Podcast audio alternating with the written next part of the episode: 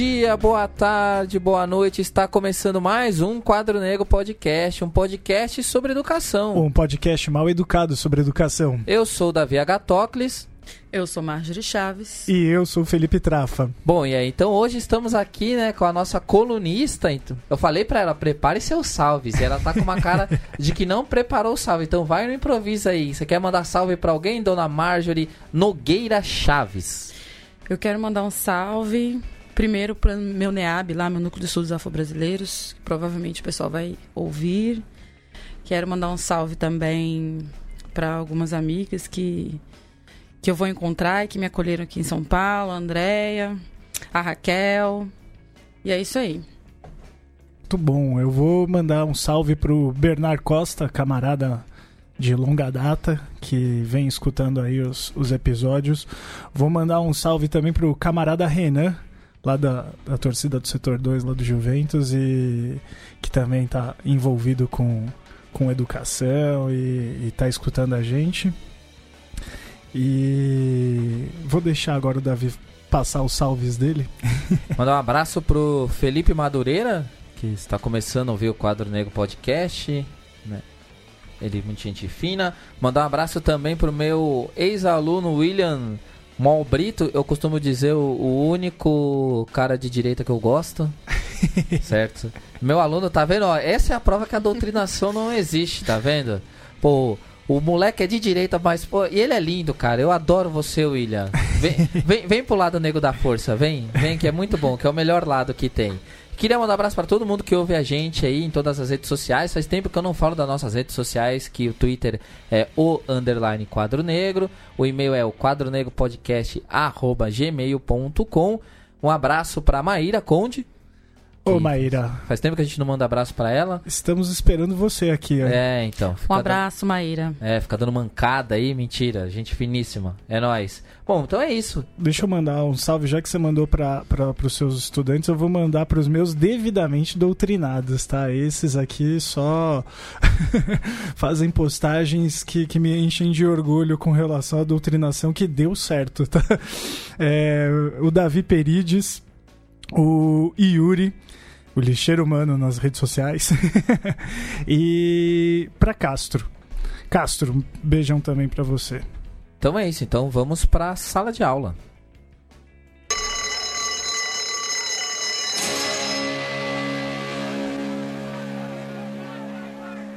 Mais uma vez aqui na sala de aula.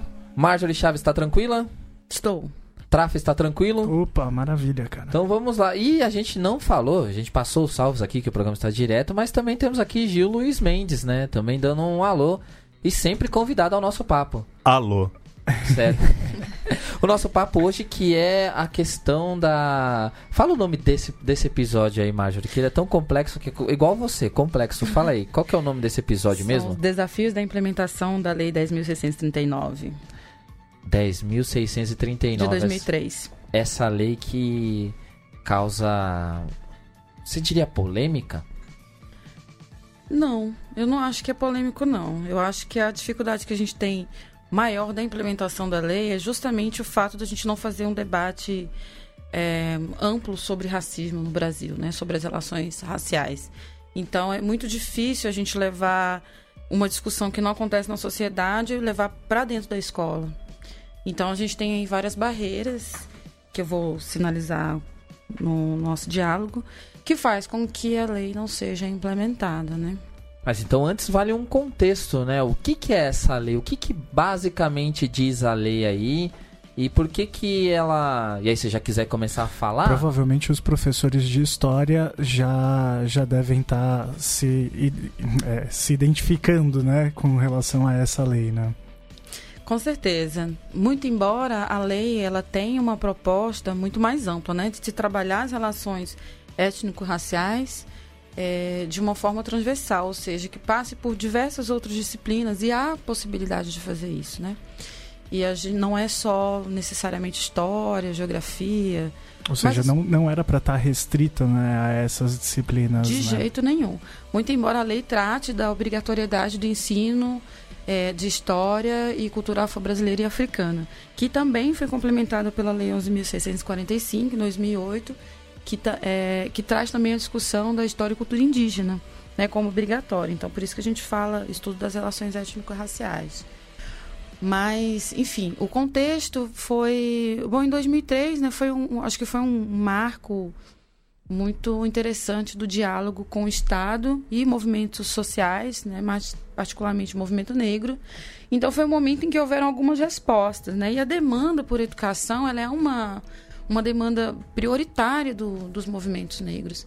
Então, foi um momento em que houve essa resposta com a obrigatoriedade pensando que houve todo um movimento anterior, é, muito longo, muito árduo, para que é, houvesse essa resposta do Estado com relação a uma mudança de perspectiva da, do ensino mesmo, né? É para a gente sair de uma da centralidade de uma referência eurocêntrica e passar para uma uma prática pedagógica que fosse mais próxima da realidade da nossa população. Então, nesse contexto da lei, né, a, a, ela teve toda uma mobilização para ser escrita, até a sua é, promulgação, houve também uma, uma discussão no Conselho Nacional de Educação. O movimento negro tinha representantes lá nesse conselho, à época, se eu não me engano, a, professora Petronília Gonçalves, né, que é uma, uma, figura histórica de movimento negro e principalmente atuante né, no campo da educação. E ela teve um papel muito importante para essa discussão do Conselho, né? Como pensar uma educação antirracista a partir do, dos currículos, a partir da formação de professores. Então, na época, se eu não me engano, acho que não foi em 2004, houve a publicação de um parecer do CNE trazendo a necessidade dessa discussão de, de, de se trabalhar as relações étnico-raciais para se combater o racismo no, no, Brasil a partir da educação. Então, assim, foi um momento bastante interessante, é, bastante profícuo também em termos de, de produção acadêmica na, na temática, na produção também de materiais né, didáticos. E também é, a questão da formação de professores, que aí a gente tem que falar um pouquinho mais sobre isso, que é, é um essa, pouquinho problemático. Exato, essa é a parte que a gente vai ter que destrinchar bastante, né? Isso. É, eu queria fazer uma pergunta para vocês. Vocês não acham, é, assim, é até estranho pensar, assim, eu não consigo nem verbalizar um, um incômodo que me causa pensar que na educação teve que ter uma lei para alguém falar, olha, agora vamos estudar cultura africana. O quão bizonho é isso? É, na verdade, eu entendo que a, a proposta da lei, antes de, de tudo, era repensar o lugar da população negra e também da população indígena como sujeitos históricos que são, né? Como, como agentes também. E até porque a abordagem que a gente tem, é, tanto de. Da, da, da, experiência, por conta da experiência colonial, da experiência de, de escravização, a gente tem uma história da população negra que é uma história de derrota, né? Então isso traz com que faz com que as pessoas não se identifiquem com aquela história, não queiram ser aquilo. E eu percebo isso muito, assim, é, no, no, convívio em sala de aula, quanto que, a, que um discurso positivo sobre a população negra é ausente. E de população indígena, assim, é quase também relacionada a esse processo colonial, mas é a gente não muito tem muito caricato, né? Muito, muito caricato, né, trazido para o âmbito do folclore. É muito folclorizado, né, a cultura indígena, a cultura negra também. Né? As pessoas acham que cultura negra é, é apenas o acarajé, apenas o, o axé. E não, gente, a cultura negra ela tá, ela tá presente, inclusive na, na nossa na tecnologia, na forma como a gente, por exemplo, manuseia a terra. Então, assim, tem vários, vários conhecimentos que foram invisibilizados. Então a gente não conseguiu construir essa uma perspectiva positiva da história da população negra no Brasil. Se a gente olhar praticamente todas as técnicas de mineração, né, de produção de metais, Sim. que foi a base econômica do Brasil, né, durante todo o período colonial, é, hum. Tudo isso era tecnologia e conhecimento Sim, negro. Né? Foi o que construiu mesmo a riqueza das, das colônias, né? Esse manuseio é, do, de minérios. E também, mesmo as, as culturas, né, as monoculturas também, foi através do, do, do trabalho escravizado, mas a partir de uma tecnologia trazida de África. É. Eu, eu né, fiz minha pergunta, parecia que eu estava reclamando da lei, né? Na verdade, eu estava, eu estava reclamando, estava me martirizando aqui, pensando que num país aonde você tem aonde tantos porque, assim, elementos da, da, da cultura é, africana presentes no, no porque, cotidiano é, vamos falar, né? Eu, a gente tá gravando isso aqui hoje, e aí ontem, né? A gente tá, a gente tá gravando isso numa quinta-feira. Uma quinta? Hoje é sexta, eu tô perdidaço. É que quinta foi ontem, entendeu? Enfim, chegou numa quinta-feira que eu gravei um outro podcast aqui da casa, chamado Central Cine, e a gente tava falando sobre a imigração boliviana. E a gente. E aí um dos momentos a gente tava falando que a gente não vê boliviano, apesar de ter bastante boliviano, por exemplo, aqui em São Paulo, a gente não vê porque eles ficam invisibilizados mesmo num canto. E assim, não, é para não, é, não, não serem vistos mesmos, né? Aliás, fica uma propaganda aí, quem quiser ouvir esse episódio que eu participei está muito bom, não por minha participação, Já mas é o por, segundo por causa episódio. Da, é, mas por causa da diretora, que é, foi muito legal. Mas ah, você pega o negro, cara, você não, não, você não, você não pode falar que não vê negro no Brasil. Pelo contrário, é, é, eu consigo passar dias sem ver branco. Porque é, até porque o que muita gente chama de branco no Brasil, você olha e fala, não, esse cara não é branco. Então, assim, como é que um país como esse teve que um dia alguém sentar, né, não numa pessoa só, mas sentou e falou, poxa, precisamos fazer uma lei porque as pessoas não ensinam cultura negra, não discutem a cultura de matriz africana, não discutem essa cultura que não é a cultura eurocêntrica branca. Como é possível? E aí o pior não é nem isso, que a gente já vai até para a questão da dificuldade da lei, que é como alguém olha e fala, pô, mas não é legal não, cara. Ah, mas agora eu vou ter que ensinar uma coisa que não tem nada a ver comigo. Aí você fala, porra, velho, o negócio branco ali também não tem a ver comigo. Alguém construiu essa identificação. E aí, isso mostra esse processo que, assim, a gente olha o negro e acha que o negro é o outro, né? acha que o negro é algo. Porque é engraçado você falar isso, essa palavra com um tom tão assertivo, assim, na né? questão da cultura negra, né? Porque a gente fala a cultura e a cultura negra. É, é sempre assim, uma, né? Uma, como se houvesse uma divisão. É, é, aí igual você fala futebol, aí tem o futebol feminino. Que tipo, é uma categoria sempre inferior quando você coloca é, esses adjetivos pós ali, né? E aí eu fico pensando, caramba, então para mim, uma dificuldade, eu acho que a primeira grande dificuldade é a gente perceber, e aí vocês me corrijam ou me complementem aí, eu acho que o primeiro, a primeira dificuldade de pensar um problema da aplicação dessa lei é que uma sociedade que nunca foi capaz de discutir às claras o problema que essa lei está tentando resolver. A gente nunca parou para discutir que nós não somos racistas porque nós vivemos a escravidão. Nós somos racistas porque nós nunca aceitamos isso. E é por isso que nós somos diariamente racistas. Exatamente. Eu acho que você tocou num ponto é, bastante interessante, porque eu entendo contemporaneamente que nós vivemos num país racista, não necessariamente porque a gente passou por uma, um, um processo de colonização, né? É, até porque seria interessante a gente pensar que quanto mais afastado desse, desse momento histórico, menos o racismo teria efeito. E não é o que acontece. O racismo ele se reatualiza é, de maneiras cada vez mais sofisticadas, eu sempre falo isso. É, e aí uma questão, duas questões, na verdade, que tem a ver com o que você falou, é como que a gente ainda consegue pensar é, cultura negra como algo à parte, um adendo que pode ser trazido ou não, sendo que a gente está falando de uma população que é a maioria, na, na, na população brasileira total, né? Nós somos mais 54% da população. E, e, mais ainda, que aí eu acho que é onde, onde a, coisa pega. O discurso de democracia racial, né, que formou essa ideia de cultura brasileira, de brasilidade, fez com que é, a, a como parte dessa contribuição da população negra como sujeito histórico, histórico se tornasse totalmente invisibilizado. Então, eu acredito que o nosso maior problema foi esse, que diferente de outras experiências, por exemplo, como os Estados Unidos, no qual não, não houve um discurso de democracia racial, então as pessoas tiveram, pessoas negras tiveram uma consciência racial desde sempre. Então, não era um problema. Aqui não.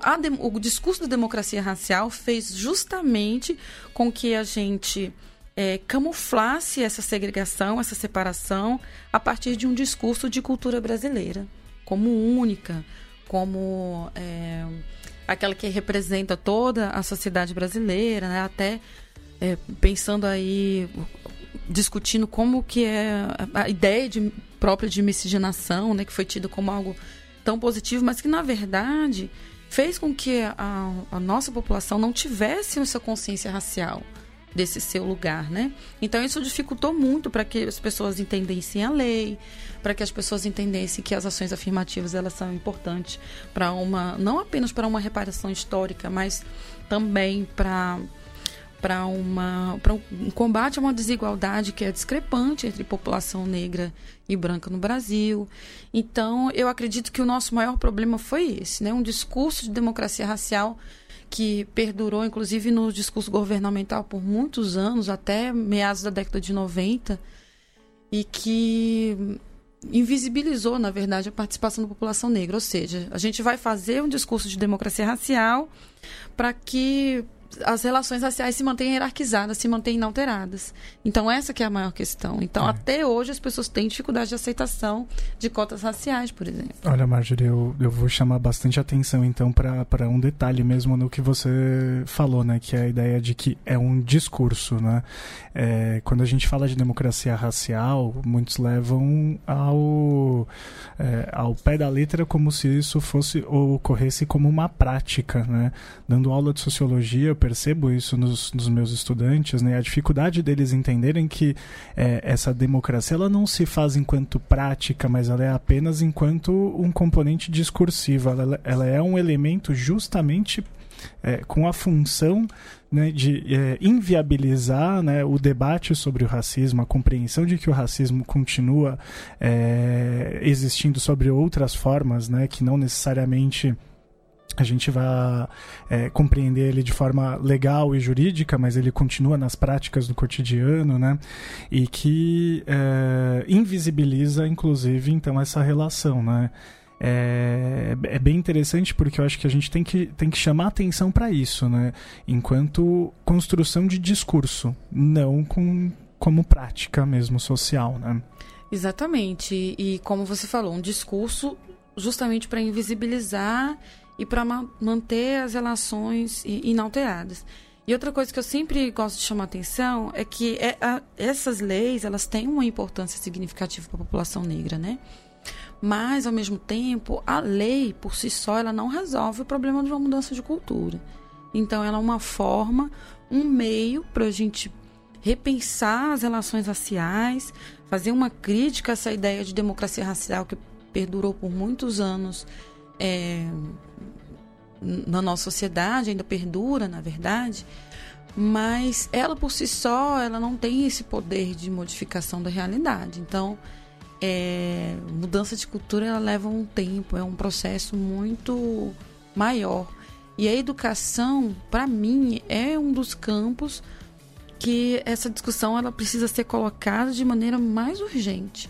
E não está acontecendo. A gente já tem 16 anos da lei e a gente ainda não vê é, esse conteúdo, esse tema é, de forma é, robusta nas, nos projetos político-pedagógicos das escolas. Simplesmente não vê. Então, assim, no máximo, talvez, porque na época da construção da lei também foi importante, teve um artigo que trazia a questão da, da celebração do mês da consciência negra, né? E trazendo o 20 de novembro como uma data relevante para essa população. E ainda assim, é a pouca mobilização das escolas para trabalhar essa data, ou só se trabalha essa data como se não tivesse é, outro meio de abordagem das relações étnico-raciais durante todo o período né, de escolar. De ano letivo. De ano é, letivo. se guarda, às vezes, para essa data algum tipo de, de debate muito superficial sobre o tema também. Super, né? se não só é. folclórico mesmo. Exato. Opa, desculpa. Só me metendo aqui na conversa de vocês, é, sobre essa questão do ensino de cultura africana, das, das, da história africana, na verdade, dentro da escola. É, eu queria também saber se, o quanto se passa pelo professor. Eu lembro, ah, vou lembrar de novo a, carteirada de que sou um ex-professor de história, que nunca exerci minha atividade, só tenho a licença mesmo, mas nunca exerci da minha licença. É, eu lembro que na faculdade eu vi pouquíssimo de, de história da, da África, passou correndo assim, que tem que adiantar, vamos passar para outros conteúdos. E o quanto de ter de uma certa preguiça dos professores de histórias a voltarem ao, ao banco para tentar entender, tentar voltar a estudar história da África para poder repassar isso. É, se há uma, uma, certa resistência, eu acredito que haja, não sei falar com propriedade em relação a isso, mas o quão qualificados estão os professores de história hoje no Brasil para poder passar esse tipo de conteúdo? Era nesse ponto que eu ia chegar. Você quer falar antes, Davi? Pode falar. Eu vou falar antes, porque eu sei que você vai despejar aí 300 mil coisas, mas eu só queria falar o seguinte: Talvez esse seja um dos problemas, na minha opinião, porque eu acho que o professor de história, o professor de geografia, o professor de filosofia, o professor de sociologia, muitos não se tocam que tem que fazer essa, essa corrida atrás. Mas pelo menos ele se incomoda. Porque em algum momento ele abre um livro dele e ele vê lá. Então esse professor, ele pelo menos ele, ele tem consciência do marasmo dele, se ele escolhe não fazer isso. Agora você pega, por exemplo, matemática, física, química, esses professores nem se tocam também do papel dele. E essa é a minha crítica aqui. Porque eu acho que para a gente pensar, é, por exemplo, a, o imaginário de que a África é só um, um, lugar com um monte de gente pobre passando fome, né? Na verdade, gente pobre passando fome é a nossa, são as nossas esquinas. Não, são, não, não é um continente, não. Uhum. É, o continente vai ter um monte de coisa que tem um monte de lugar em todos os lugares do mundo, assim.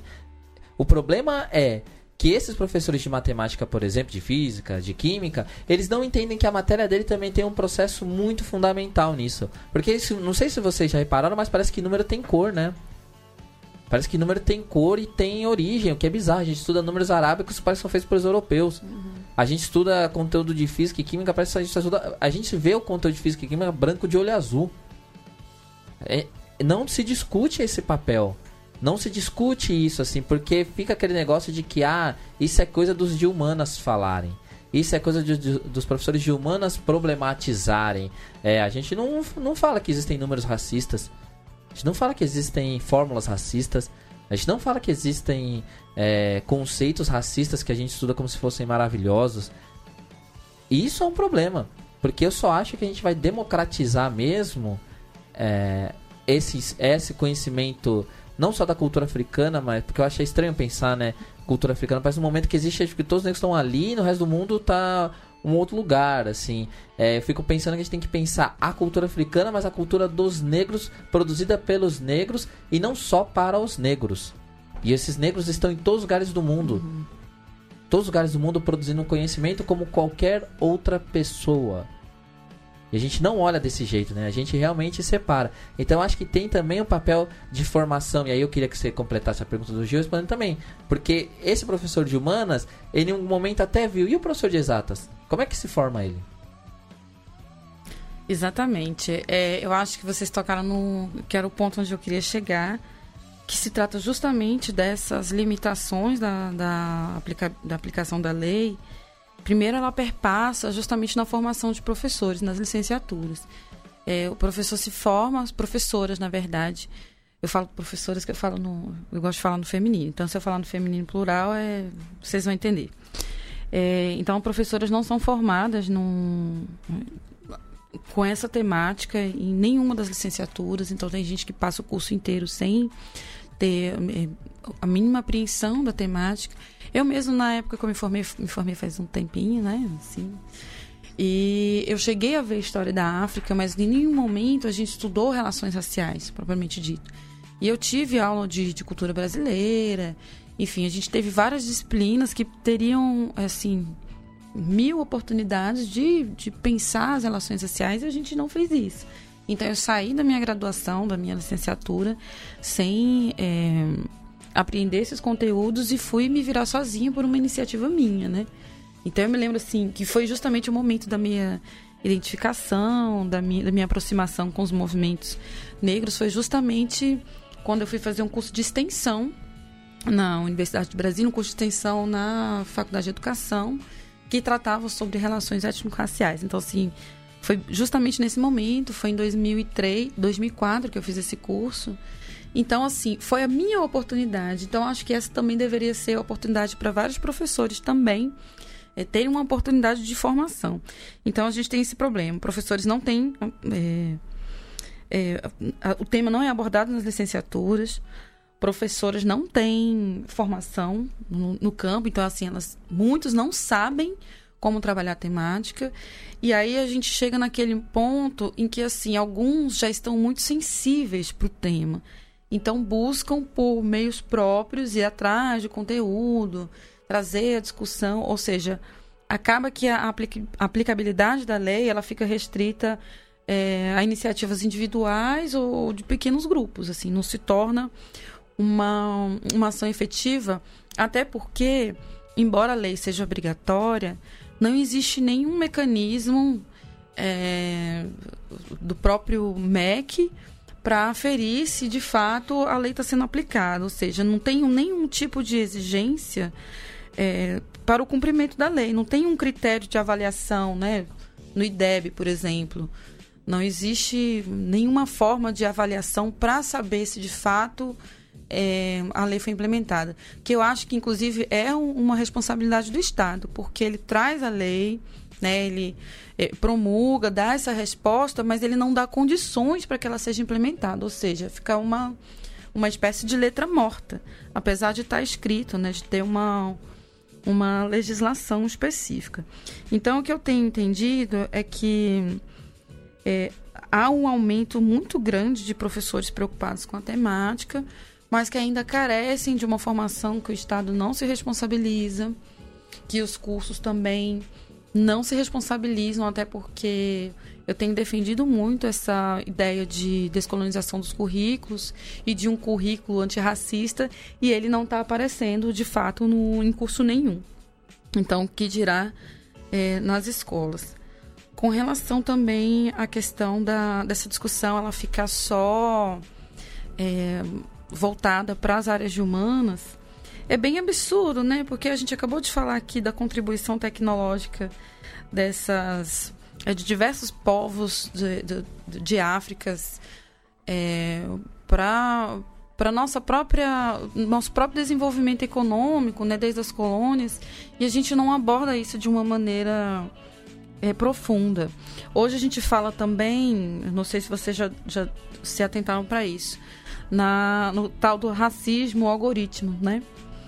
Que trata da, da forma, por exemplo, como as tecnologias elas também são permeadas por é, uma, uma construção racista, ou seja... Ela vai segmentando a, a, própria busca, né? Sim, segmenta a busca. Tem a questão de algo que eu comento muito. Os filtros, né, de, de fotos, eles clareiam as pessoas demais. Isso é uma coisa que eu já tinha prestado atenção há muito tempo e hoje está tendo uma discussão sobre isso o tanto que os aplicativos, esse é, Face. Ai, Face App, né? Isso, Face App, né? Que o pessoal estava usando muito para. O quanto que eles têm essa proposta. Quando você usa é, a função, né, para deixar a foto mais bonita, automaticamente ela clareia as pessoas. Então existe uma questão aí que é totalmente matemática. E não só matemática, ela é ideológica também. E que a gente precisa trazer isso para uma discussão e não é feito. Não só clareia a pele, como clareia os olhos também. Assim, no, no eu acho que em 2015, no auge do Snapchat, teve uma discussão sobre isso. Dos, dos, dos filtros do Snapchat. Que todos os filtros do Snap deixavam todo mundo branco.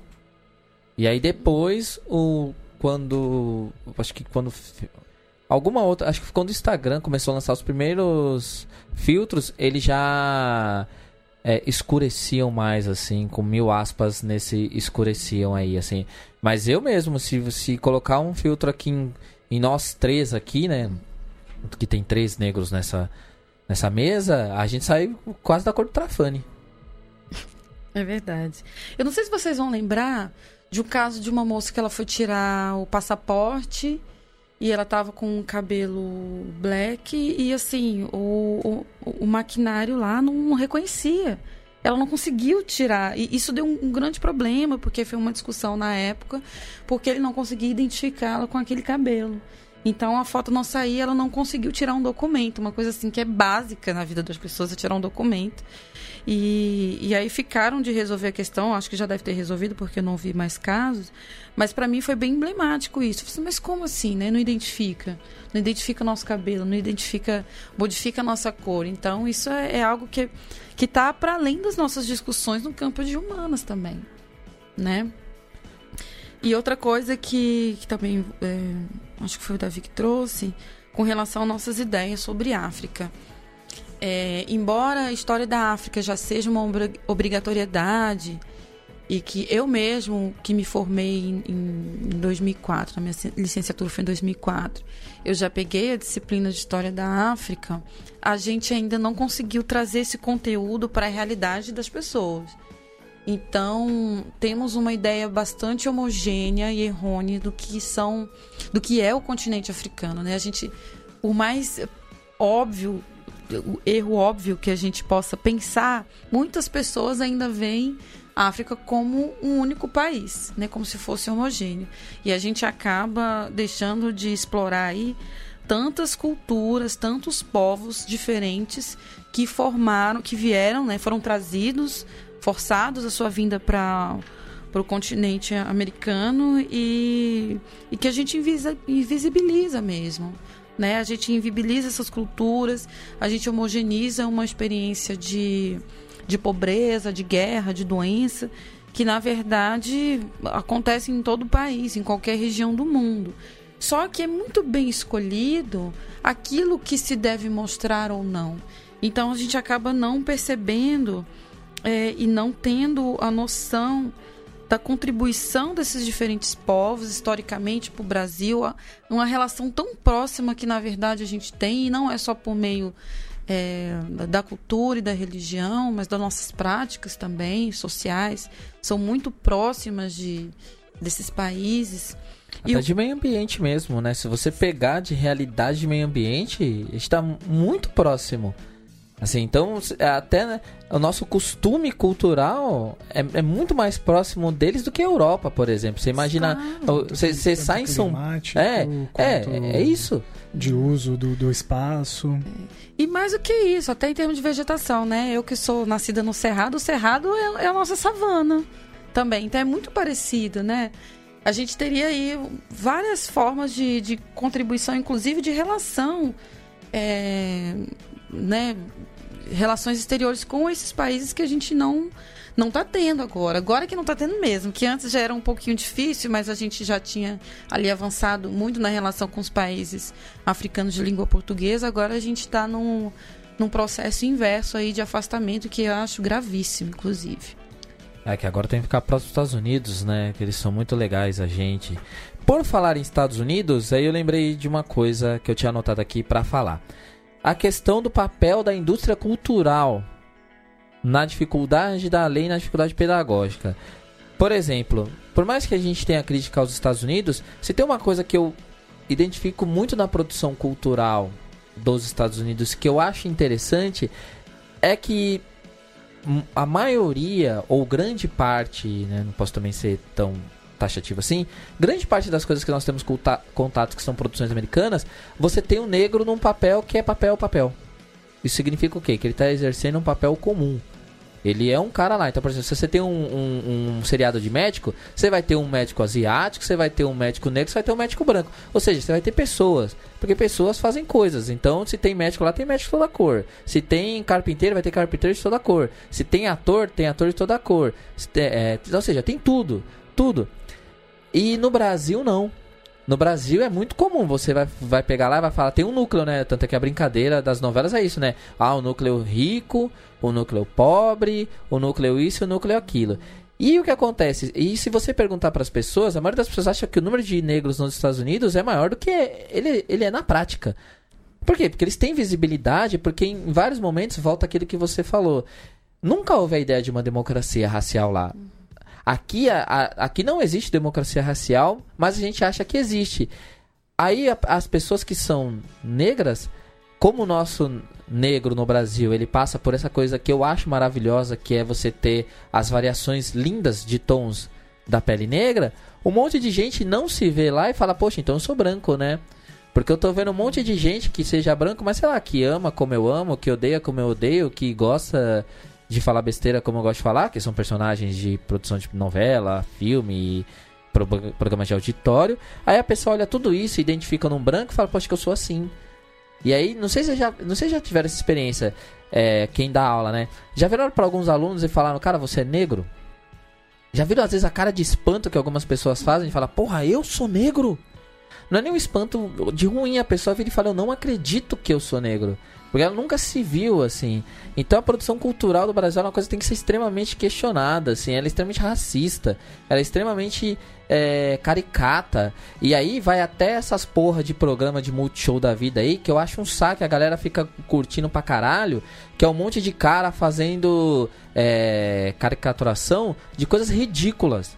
Então, assim, sério, parem com essas merdas aí. Não é engraçado, não é divertido. É uma versão atual de um monte de programa dos anos 90 com repaginado de coisa cult, legal, divertida, com estética nova, mas é tudo uma porcaria também, cara. É tipo, e é sempre aquela coisa, é sempre a empregada que fala errado, é sempre o cara que por, por coincidência é mais negro e é, é efeminado também, ou seja, você e aí você caricata ele como duas coisas ali. Então assim, é um monte de reprodução de clichê babaca, de um monte de produção tosca pra caralho, que tem que ser sim tirada do ar. Sim, e não é. Quando a gente fala desses canais, né, da, da Fundação Roberto Marinho, principalmente, é, eles têm um papel fundamental na manutenção de todas essas relações racistas, né? Dizer, até mesmo pela falta de questionamento, né? Com tanta visibilidade que tem esse canal, com tanto.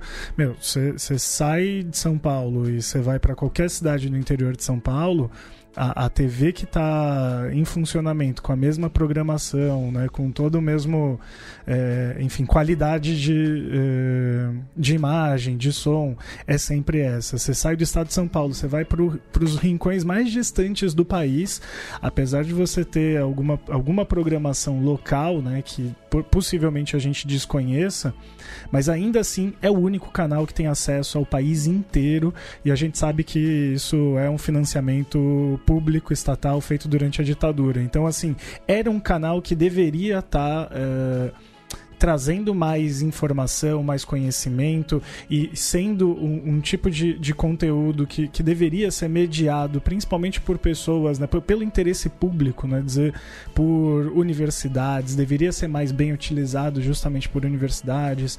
Mas não, é, é, justamente um canal que se vale, se você for olhar praticamente toda a programação, né, que é essa programação nacional de novelas ou de produções próprias, né, o Davi usou o exemplo dos humorísticos do, do, do Multishow, enfim, é, que há mais de, de 30 anos produz o mesmo conteúdo igual, com as mesmas caricaturas e sem oferecer nada, nada de produtivo para a sociedade brasileira, né? Então, é, aí vocês falaram muita coisa, eu fico com a cabeça fritando aqui, mas vou tentar me organizar. É, ah, a gente não se organiza também?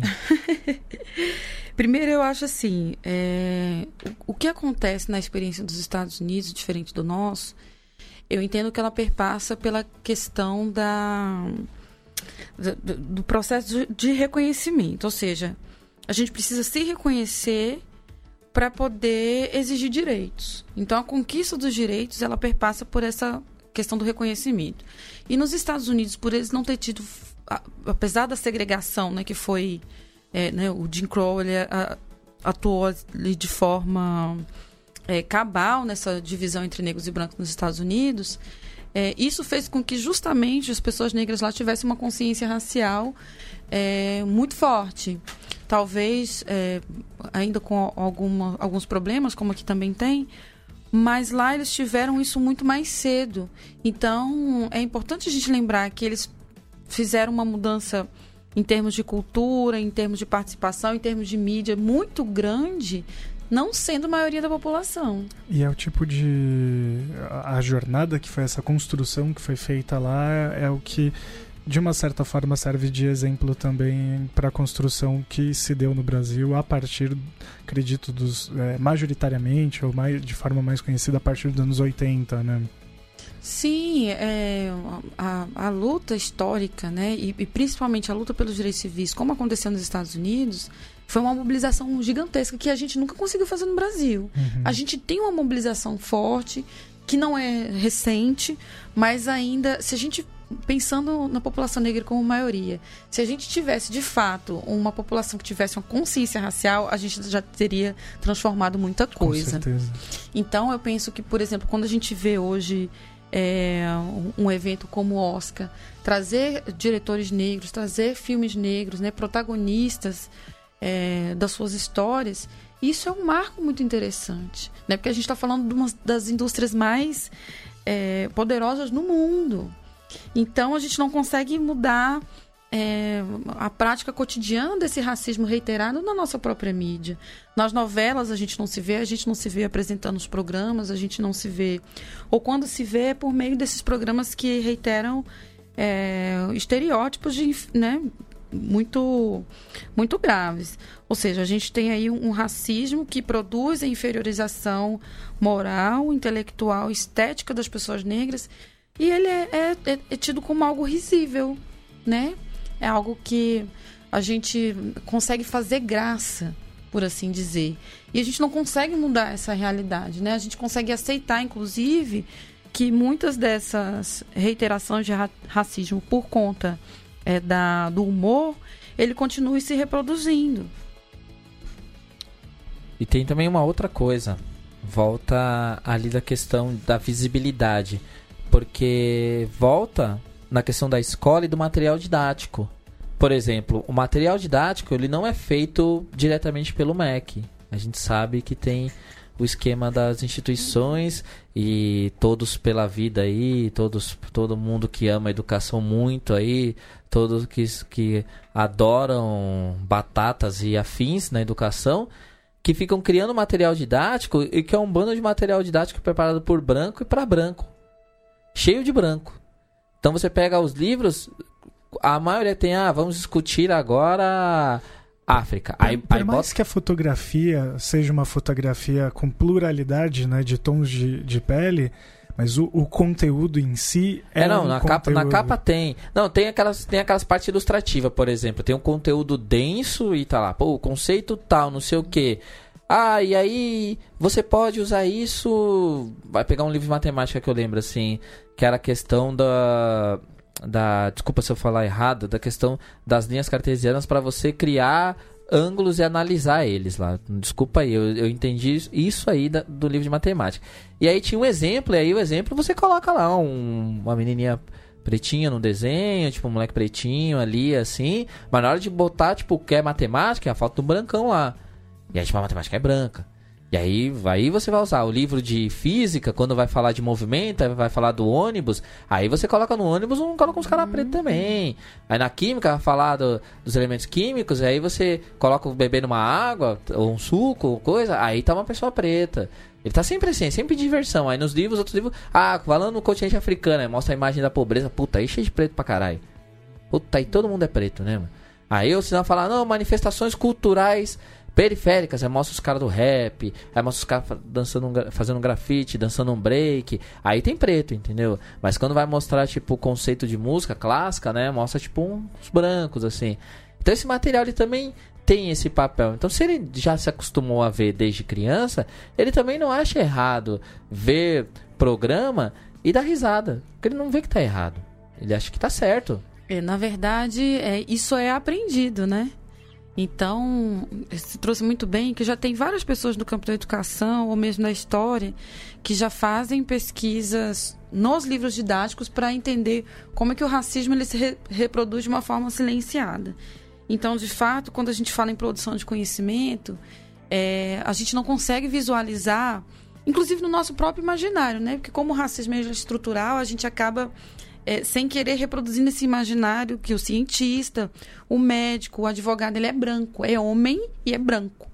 Então, é, os livros eles reproduzem muito isso nas imagens, né, nos discursos que são colocados.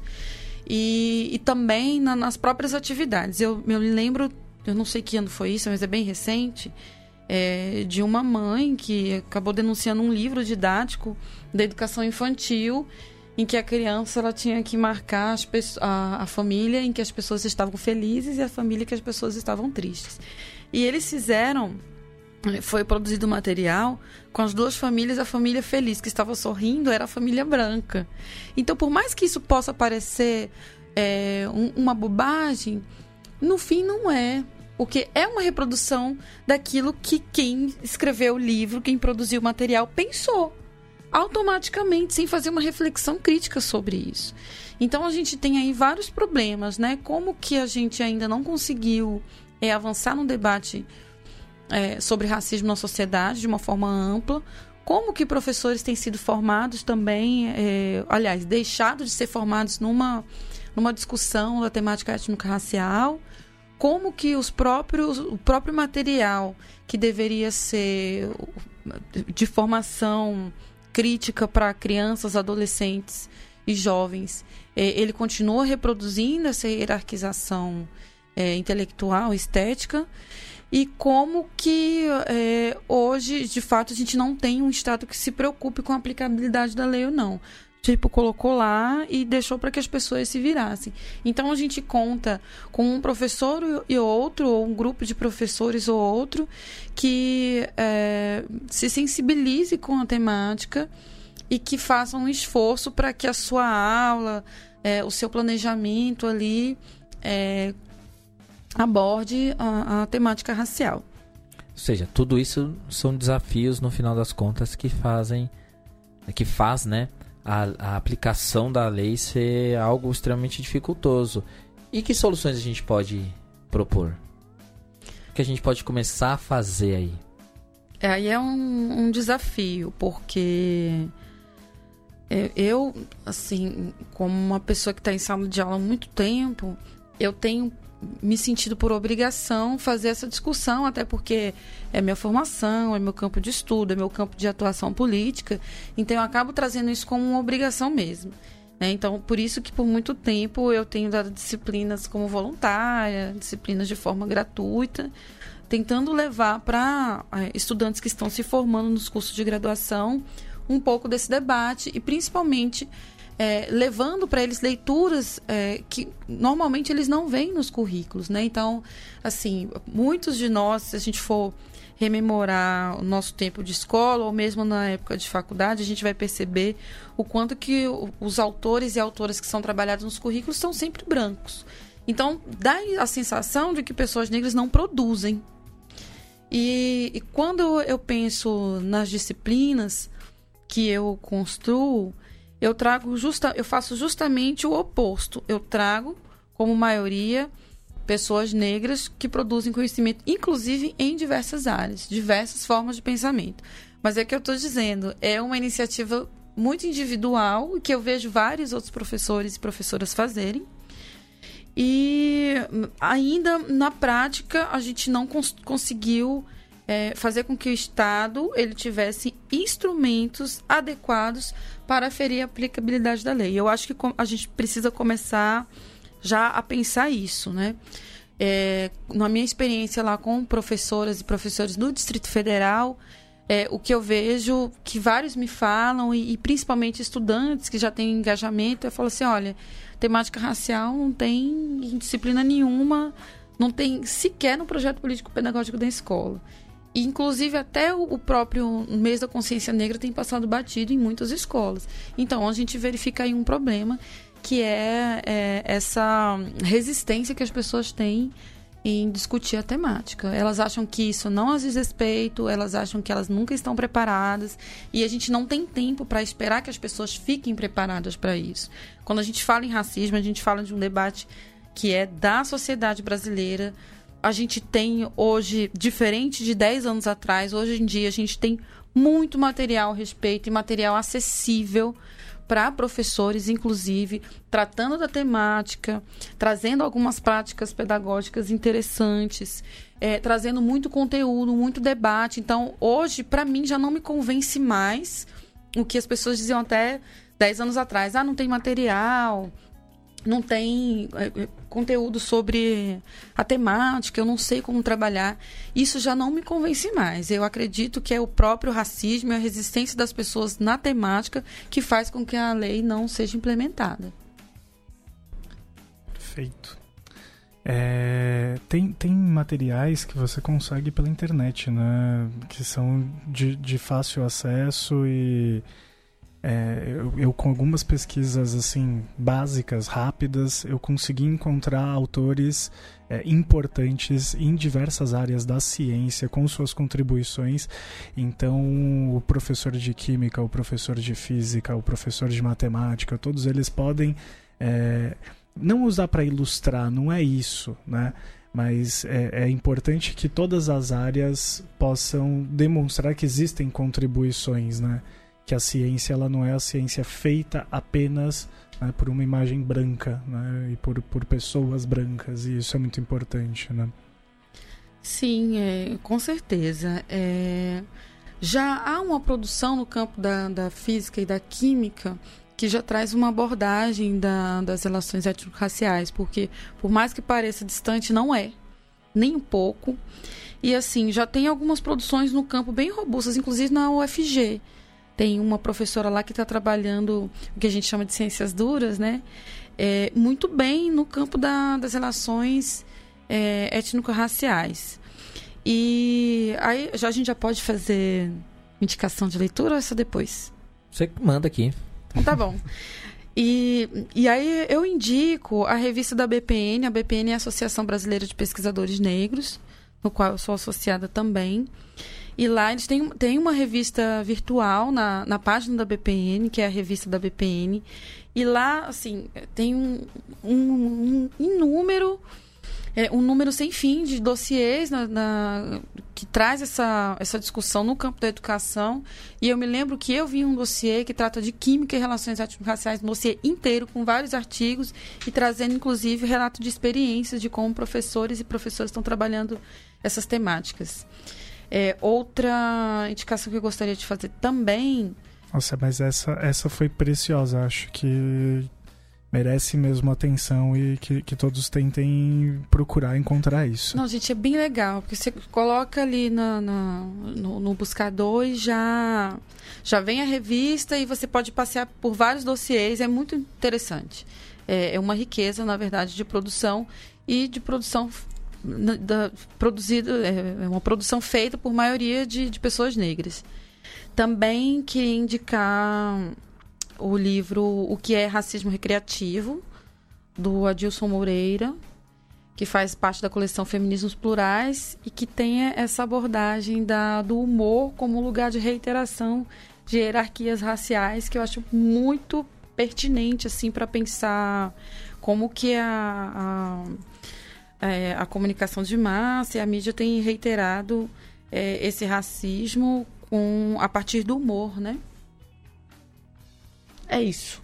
Eu, antes de falar as minhas dicas, queria. Eu fiz uma listinha assim de coisas, sugestões que eu acho que são possíveis. Primeira é discutir na formação, nas formações que existem nas escolas, barras, faculdades, universidades, cursos e afins, lugares que você frequenta. Toda vez que você estiver nesse lugar, é legal pontuar isso. É legal pontuar essas questões, é legal falar disso. Às vezes a gente tem que ser chato de tocar nesses assuntos várias vezes. A gente às vezes fica incomodado de que, olha, é, vou ser chato, puxa, vai, vamos falar de novo. Mas eu acho que às vezes simplesmente de, tem que se colocar para poder falar, porque senão ninguém vai falar. Se não for você que estiver falando, e mais pessoas vão falar se você estiver falando. O contrário não é possível acontecer. Dessa primeira coisa. Então, buscar, por exemplo, professores que têm momentos de reunião tentar fazer que seja menos discussão técnica, técnica, aquela que eu falo, técnica ruim mesmo, porque às vezes técnicas são boas, discutir o jeito que você dá aula, discutir as estratégias pedagógicas, isso é um técnico positivo. O, o que eu chamo de técnico no sentido negativo é aquela que você está discutindo muito número, muito dado e que não, não faz sentido dentro da educação. Então, colocar nessas discussões aí, evitar o discurso derrotista, no sentido de que, olha, é, é muito ruim quando você quer apresentar sempre essas questões e ficar sempre pautando no lado de que, olha, nossa, como o nosso povo é sofrido. Meu irmão, o Mano Brown já falava, é coração ferido por metro quadrado. Todo mundo tem o seu sofrimento. Então, bora, assim, tem que, ele tem que ser pontuado? Claro que tem. Ele não pode ser esquecido. Mas eu acho que ele não tem que ser o ponto de partida. Podem ter vários outros pontos aí. É, acho que a gente tem que. E aí, essa dica não é minha, é da Júlia Araújo. Um abraço para ela aí é, ler mais pretos e principalmente ler as pretas. A gente tem que ler mais é, essas autoras. A gente lê muito pouco, né? Volta aquela pergunta, né? Quantas referências mulheres nós temos, nós homens, nós temos na nossa formação? A gente tem que ler muito mais sobre isso, discutir muito mais sobre isso e formar também mais pretas e pretos. Incentivar que essas pessoas vão. É, que se você está na escola, que cheguem à universidade, que tomem os seus espaços, que formem os seus grupos de estudo, que formem é, seus centros de convivência, enfim, que seja essa, esse incentivo mesmo assim. A gente tem que democratizar a construção do material escolar. Chega de ficar na mão desses caras, a gente tem que lutar contra isso, assim, contra esse monopólio do material didático, principalmente está na mão dessas fundações aí. É uma coisa que o professorado num, pouquíssimo reivindica e tem que ser uma reivindicação extremamente importante. E aí tem duas que eu achei, se eu peguei pesado, vocês me falam aí. Uma, é, a gente tem que tomar um Mac. Um certo. socar o Weintraub, sabe? E, mano, tocar fogo naqueles caras. Isso é mais do que urgente. E tomar o Mac. É, a gente precisa. Aquela discussão que ele teve dentro da comunidade indígena, cara. Não, os caras é um lixo. Um ele lixo. é um lixo. E outra coisa, é, a gente tem que socar racista. Né? Racista bom é racista socado. Não existe essa história de passar pano. Não existe essa história de que, ah, meu, vou relevar, vou ver o que ele falou. Cara. Com racista não tem diálogo. É, racista e fascista, cara. Só existe um diálogo, certo? É, é o enfrentamento. O resto, cara. Senão você também é. Claro, eu acho que racismo é algo que não dá para relativizar. Não, simplesmente não tem desculpa. E aí a minha dica, a minha dica, e a Marjorie me corrige se a minha dica não for suficiente boa, mas porque eu conheci esse site e eu sei que ele tem alguns problemas, mas eu acho que ele tem algumas coisas boas, que é o Acordo da Cultura. Uhum. A Acordo da Cultura que é feito, né, é uma parceria é, do, do Cidan, da Petrobras, inclusive da TV Globo também, da Fundação Palmares e do Cepir. Então eu acho ele é muito interessante, ele tem muito material, acordacultura.org, é um site. Nesse site você tem é, livros infantis, é, material didático, sugestão de autoras, autores, material, tudo ligado à cultura negra, à cultura africana. Então eu acho que é muito interessante esse Joinha projeto. para você. É, então, viu? Passei bem nessa dica aí. é, eu, eu gosto muito desse site. É, eu, inclusive, eu queria acessá-lo mais, eu tenho acessado menos, mas eu recomendo muito ele. Aí, lembrando que todas essas dicas vão estar tá ali no, na, no nosso feed certo? Vai lá, Trafa. Não, já que você está recomendando insights, né? Eu vou fazer uma recomendação e essa você vai, vai gostar também. Você conhece? Coletivo Sistema Negro, que tem Coletivo parceiros. Sistema Negro. Parceiros nossos. Abraço pro, pro Vini Rodrigues e pro Márcio Black. Né, que fazem parte do, do coletivo. Pro Marcos Felinto, pro, pro Marcos Cosmar, pro Edson Juninho, é, vale a pena ir atrás. Eles têm vídeos no, no YouTube, tem página no Facebook. É, sigam esses perfis, porque são pessoas que estão fazendo postagens né, a, a, todo tempo, né, com questionamentos, com reflexões. É, são pessoas que publicam muitas coisas, então vale muito a pena. Então vou dar mais uma outra dica aí, já que a gente está falando de amigos também, que é o Café de Quebra. Café de Quebra é um canal no YouTube de, uns amigos meus aí, mas não estou recomendando porque é amigo meu. Estou recomendando porque uma das, da, das propostas do canal é dar visibilidade ao povo preto periférico que produz cultura. Todo preto periférico produz cultura. Então ele quer dar visibilidade a todo o povo preto periférico. Então você tem ali entrevista com poetas, poetisas, rimadores, escritores, professores, é um canal muito foda. Um grande abraço pro meu amiguíssimo Otávio, que foi meu ex-aluno, eu tenho o prazer de chamá-lo de amigo, sabe que eu te amo, Otávio, Fabrício também. Um abraço para todo mundo e acessem sim o Café de Quebra, vejam entrevistas e produzam também os seus canais periféricos também, dando visibilidade a essas pessoas. É uma dica muito importante que o próprio Café de Quebra deixa para nós aí. Ô Davi, e no episódio passado, né, você comentou mas não necessariamente ficou como indicação, né? O episódio do Chutando a Escada com o, com o Joel, é, que falava sobre, sobre a questão negra, a, a, questão do tráfico de drogas, a questão das, enfim, do abolicionismo penal. Muito, muito interessante o episódio, tá muito E o mais legal, foda desse episódio, que na verdade todas essas coisas mostram a, a, a importância de você ter os pretos dominando os espaços de luta, como por exemplo o direito. Exatamente. Então por isso que ele também vale como. O episódio chama Controle de Corpos Pretos, né? Com Joel Luiz Costa. E sigam o perfil dele também no, no Twitter, que o cara é foda. E é só para lembrar, né, que esse discurso antipunitivista, ele é um discurso é, protagonizado por mulheres negras, né? Começa nos Estados Unidos e hoje a gente tem várias reverberações por aqui também. Ainda bem, porque é, um, é, é muito importante conhecer o que está sendo produzido sobre abolicionismo penal. É, eu, eu, recomendo a todos que, que vão conhecer, que vão atrás, porque o sistema judiciário e, e penal que nós temos em todos os países, principalmente quando a gente fala de países que são multiétnicos, multirraciais, enfim, eles estão a serviço de uma camada da população.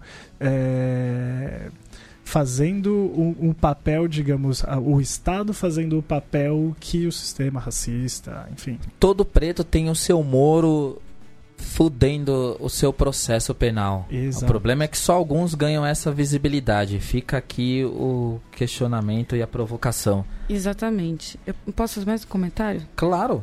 Nós estamos então no Júlio das Pretas, né? Então, importante lembrar, de 25 eh, foi celebrado aí o Dia Internacional da Mulher Negra Latino-Americana, Caribenha e da Diáspora e o Dia Nacional de Teresa de Miguel e da Mulher Negra. Então, aproveito a oportunidade para é, pedir e indicar que a gente leia cada vez mais mulheres negras. Ou seja, apesar de você já estar ouvindo esse programa em agosto, você vai buscar por que, que o dia 25 tem essa data tão importante. Mais algum recado aí, Gil Luiz Mendes? Eu? É. Ah, escute podcasts aqui da, da Central 3 sobre. Inclusive, eu acabei de gravar, ele vai ser publicado ainda, mas vai ser publicado junto com esse daqui, que é mais pra frente, do IBC Crim, sobre população carcerária e fala muito sobre isso. Eu achei uma entrevista muito interessante com o juiz de execução da, da, da de juiz de, de, execuções lá de Manaus. O cara e Manaus teve toda aquela bronca lá esse, esses dias, né, de é, rebelião de, do, dos presídios de lá. E o cara quando foi nesse momento do, do podcast de citar é, o que era para ler, o cara citou o cara é um, um, juiz anarquista de execuções penais. É, e é muito interessante a entrevista que ele dá, falando sobre isso, né? É, ele falou várias coisas legais. Uma que, sei lá, um cara, sei lá, rouba um, um, um telefone na rua, um telefone vale o quê? Mil reais. E pro Estado, ele vale um iPhone 6 por mês.